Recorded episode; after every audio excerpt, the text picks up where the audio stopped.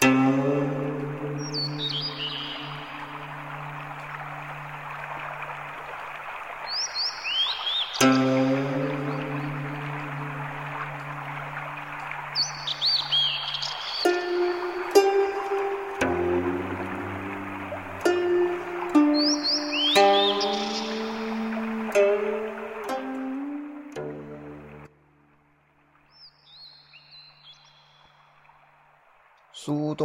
传，林语堂著，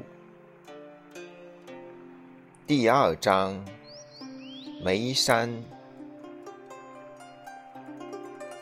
自长江逆流而上，经汉口，过名满天下的三峡，便进入了中国西南的一大省份——四川。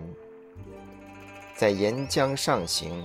过重庆，直到水源，便可看见一尊大石佛，其高三百六十英尺，是由江边一个悬崖峭壁雕刻而成。在此四川省西部的边界，在雄伟高耸的峨眉山路，就是乐山。当年在苏东坡时，名为嘉州。岷江就在此处流入长江。岷江自大西北原始部落聚居的山顶上，汹涌澎湃奔流而至，与来自峨眉的另一河流汇合后，直向乐山的大石佛奔腾而来。洪流渐渐折向东南，然后向东，便一直流入中国海。在千年万古为阴云封闭的峨眉山的阴影中，在乐山以北大约四十英里之外，便是梅州的梅山镇。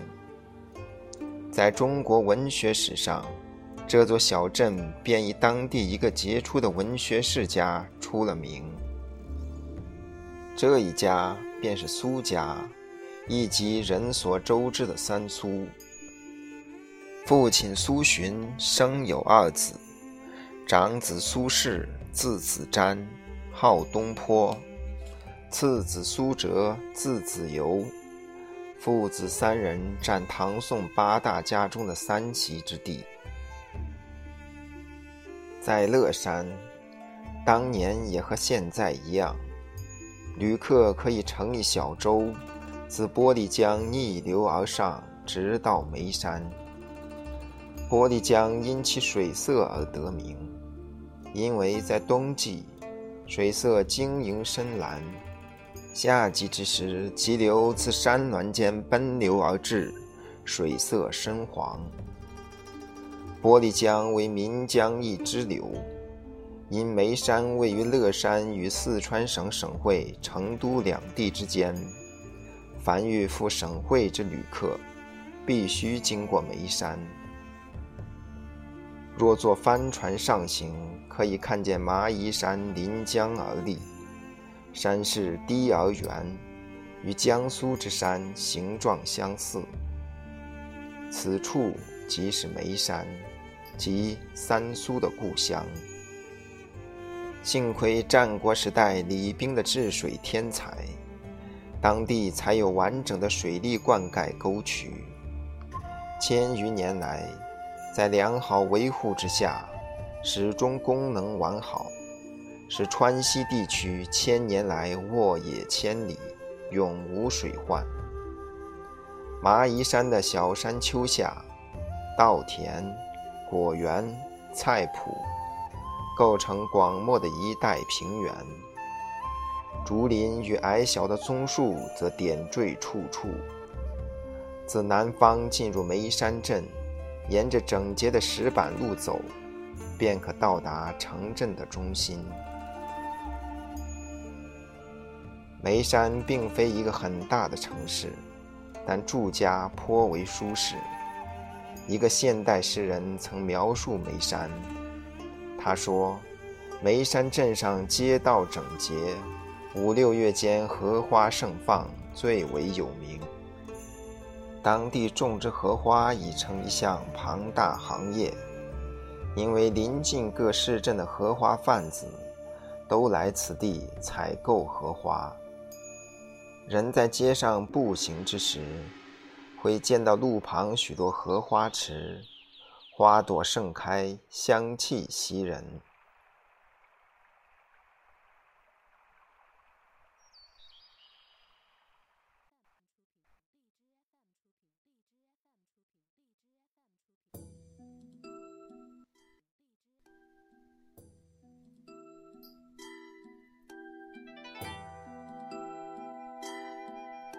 在沙壳巷，有一座中等结构的住宅。自大门进入，迎面是一道漆有绿油的影壁，使路上行人不至于看见住宅的内部。影壁之后出现一栋中型有庭院的房子，在房子附近有一座高大的梨树，一个池塘，一片菜畦。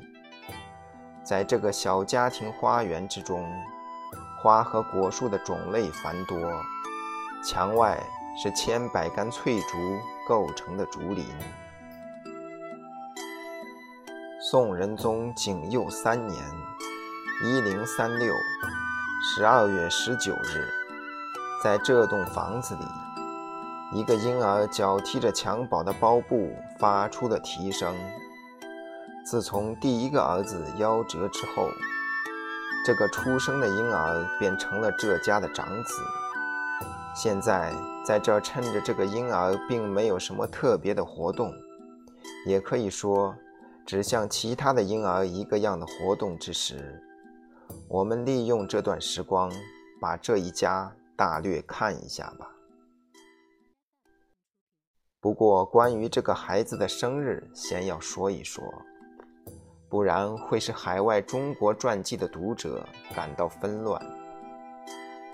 在中国，小儿出生便是一岁，这是由中国人历来都愿早日达到受人尊敬的高龄的缘故。第一个新年一到，人人都长了一岁，那个婴儿就是两岁。根据中国的计算法，一个人在他生日前来算。他总比实际年龄大两岁，在生日之后算，总是大一岁。在本书里，年龄是按西方计算的，不再精确估计生日。不过，在论到苏东坡，还是要顾到一点精确，因为他一降生就是一岁大，那是十二月十九日，在新年来临，他就已经两岁大。实际上他还不足半个月，因为他的生日是在年中，按中国年岁计算，他总比实际年龄小两岁。关于他的生日要说的第二件事，他的降生是在天蝎宫之下。照他自己的话说，这就是为什么他一生饱经忧患的原因。不管是好谣言、坏谣言，他总是谣言的贱惰；太好的谣言，他当之有愧；太坏的谣言，他无端受辱。这种命运和韩愈的命运相似。韩愈降生也是属于同样的星座，韩愈也是因为固执己见而被朝廷流放。在那栋宅院中，一间屋子墙的正中挂着一张仙人的画像，画的是八仙中的张果老。婴儿的父亲苏洵，现年二十七岁，正是一生中精神上多灾多难的岁月。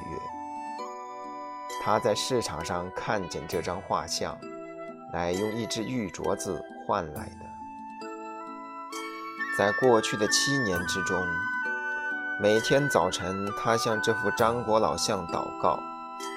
数年前，他妻子已经生了一个女孩，再生的就是那个夭折的孩子。他过去一直盼望生个儿子，现在是如愿以偿了。他必然是非常快乐的，并且我们也知道，当时他正在饱受屈辱折磨，痛苦万分。苏家总算是个小康之家，自己有田产，也许比一般中产之家还较富有。家中至少有两个使女，并且家里还能给苏东坡和在他之前的姐姐各雇佣一个奶妈。等弟弟哲生下后，家中还能再雇一个奶妈。这兄弟二人的两个奶妈。按照中国的习惯，要一直跟他们照顾到成年的孩子过活一辈子。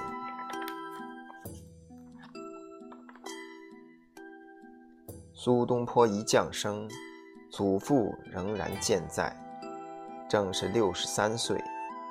他祖父以前年轻时生得高大英俊，身体健壮，酒量极大，慷慨大方。后来，苏东坡已经成为当代公认的文坛泰斗，官居翰林学士知制诰之职，家已移居在开封府皇宫附近。一天，几个至交与仰慕他的人前去拜访，正好那天是他祖父的寿诞之期，他就开始向来客述说这位怪老汉的几件趣事。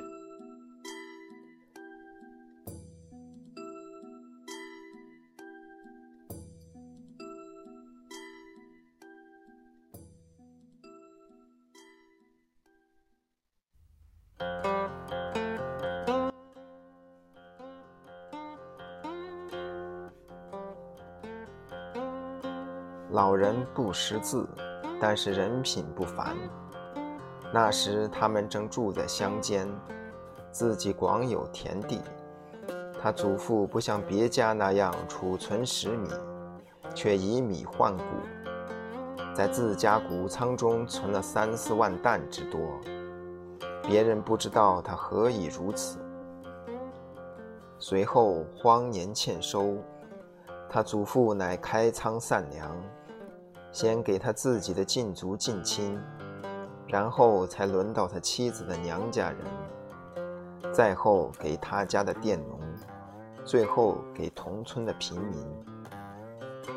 这时别人才知道他当初为什么广存稻谷，因为稻谷可藏数年，而稻米天潮时则易霉坏。他祖父衣食无忧，悠哉游哉。时常携酒一樽，与亲友在青草地上席地而坐，饮酒谈笑，以遣时光。大家饮酒高歌，令规矩拘谨的农人都大为吃惊。一天，一个老汉正在喝酒取乐，重要消息来到了：他的二儿子苏东坡的叔父已赶考高中。在临近还有一家，儿子也是同样考中，那是苏东坡的外祖母程家。因为苏程联姻，所以可以说是双喜临门。程家极为富有，算得上有财有势，早就有意大肆铺张庆祝。而苏家的老汉则无此意，知父莫如子。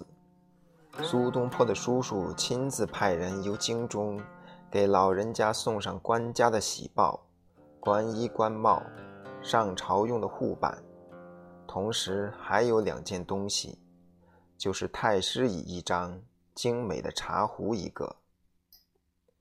喜信到时，老汉正在醺醺大醉，手里攥着一大块牛肉吃。他看见行李袋里露出官帽上的红扣子，一下子就明白了。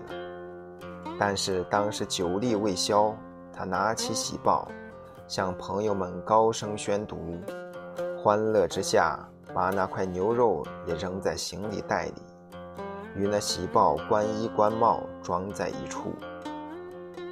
他找了一个村中的小伙子为他背行李袋，他骑着驴。往城里走去，那是他一生中最快乐的日子。街上的人早已听到那个考中的消息，等一看见酩酊大醉的老汉骑在驴背上，后面跟着一个小子扛着一件怪行李，都不禁大笑。程家以为这是一件令人丢脸的事，而苏东坡则说，只有高雅不俗之事才会欣赏老人质朴自然之美。此老汉也是一个思想开通的人。有一天，他在大醉之下，走进一座庙里，把一尊神像摔得粉碎。原来他早已对那尊像怀有恶感，并且那尊神像全村人都很惧怕。更可能的理由是，对那庙里的庙祝存有敌意，因为他常向信徒们勒索钱财。苏东坡的酒量倒不是由祖父那里继承而来的，但是他的酒趣则是得自祖父，以后不难看出，这位不识字的老汉的智慧才华，原是在身上深藏不露的，结果却在他儿子的儿子的身上光荣灿烂的盛放了。身心经历过人的深厚，胸襟气度的开阔，存心的醇厚正直，却都潜存在老人的身上。苏家在当地兴起，和别的望族世家之兴起一样，也是合乎无限的差异变化与物竞天择的自然规律的。对于苏东坡外婆家的才智如何？我们尚无明证，但是苏城两家血统的偶然混合，不知在何种情形之下，竟产生了文学天才。